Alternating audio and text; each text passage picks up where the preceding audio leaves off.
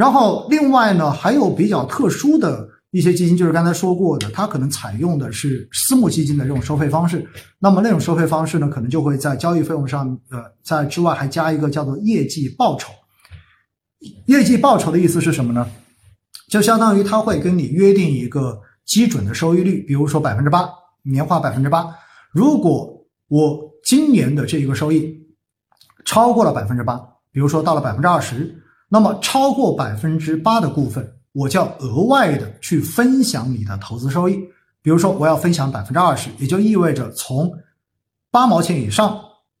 的那个一毛二，对吧？因为我是赚了两毛钱嘛。那另外的那个一毛二，那么在中间的话呢，我就要把它的百分之二十分过来做我的一个收入。所以的话呢，这就是呃，有一些公司有一些公募基金的产品是采用的业绩报酬的这种模式。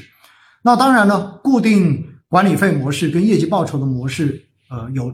各有利弊，各有利弊。那么现实中间呢，有很多人在市场不好的时候，经常吐槽基金公司，说你看我都亏了钱，结果你每年还是要收我一个固定的管理费，所以我觉得特别的不爽，对吧？有很多人经常会这么说。但是回过头来呢，大家也想想，当市场特别好的时候，比如说你一年可能投资基金赚了一个百分之五六十的时候，其实。基金公司也只收你百分之一左右的这样的一个管理费，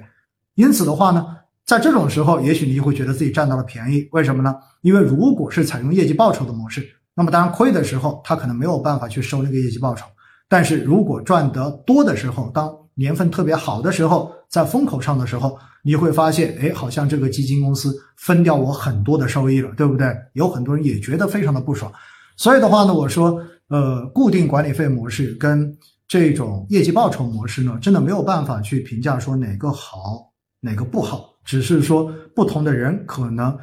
他会站在自己的角度更接受哪种模式而已。但私募基金哈，基本上采用的都是业绩报酬的模式，因为从某种程度上面来说，业绩报酬的模式意味着基金经理业绩做得越好，那么他自己能够获得的收益就会越高。相当于的话呢，就是自己的这一个收入、自己的收益跟本身做出的产品业绩进行了一个深度的绑定，因此呢，在激励效果上面可能会显得更好一些。因此呢，这也是为什么会有些基金公司，呃，会有一些产品开始试着用这样的模式。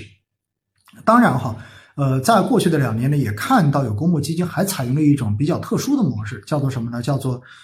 浮动费率制。所有的浮动费率制是啥意思呢？就是当净值如果越高，那么相对而言，我的这一个管理费就会变得更高一些。而如果当我的这个净值跌到了水面以下，比如说一块钱发售的结果连一块钱都没有了，跌到了九毛多，那么这个时候呢，我收的管理费就变得更少一些，往下降。如果再往下跌，比如说跌到了九毛钱以下，或者跌到了八毛五以下，那么这个时候可能我的这个管理费率就直接变成零了。就相当于我不收了，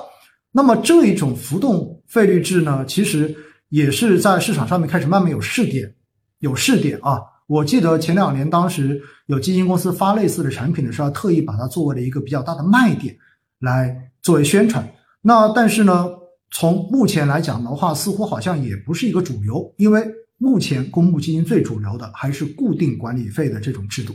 那当然未来。到底是个什么趋势不好说，但是我要告诉大家的一点就是，未来公募基金的费率往下降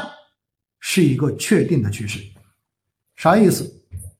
因为我们如果看一下海外的成熟市场，因为中国的公募基金本身上本身从刚刚开始设立设计的时候设立的时候，参照的其实就是像美国这样成熟市场中间的共同基金。而在成熟市场，尤其像美国市场上的共同基金，其实平均的这个费率是相当低的。我们现在国内的基金费率跟海外比起来，整体应该说还是水平比较高的。那高是什么原因呢？一是因为我们本身的产品可能还没有发展到像海外那么多，那么呃，就是那么品品类显得那么的多。所以的话呢，在整个市场中间，在很大程度上面，它还不是一个充分完全竞争的状态。那么，当然，随着过去的这两年，我们看到整个公募基金的数量出现了爆发性的这种增长，对吧？现在全市场的公募基金已经有了，嗯，已经有了八千多只了哈，八千多只了，已经是现在全市场 A 股数量的已经翻了一个倍了哈，A 股才四千多只，所以的话呢，随着未来整个市场上面的竞争越来越白热化，我觉得整体公募基金产品的整体费率肯定都会下降，所以我们才会看到呢，现在有越来越多的基金公司都开始下调自己的管理费率了。就是实行打折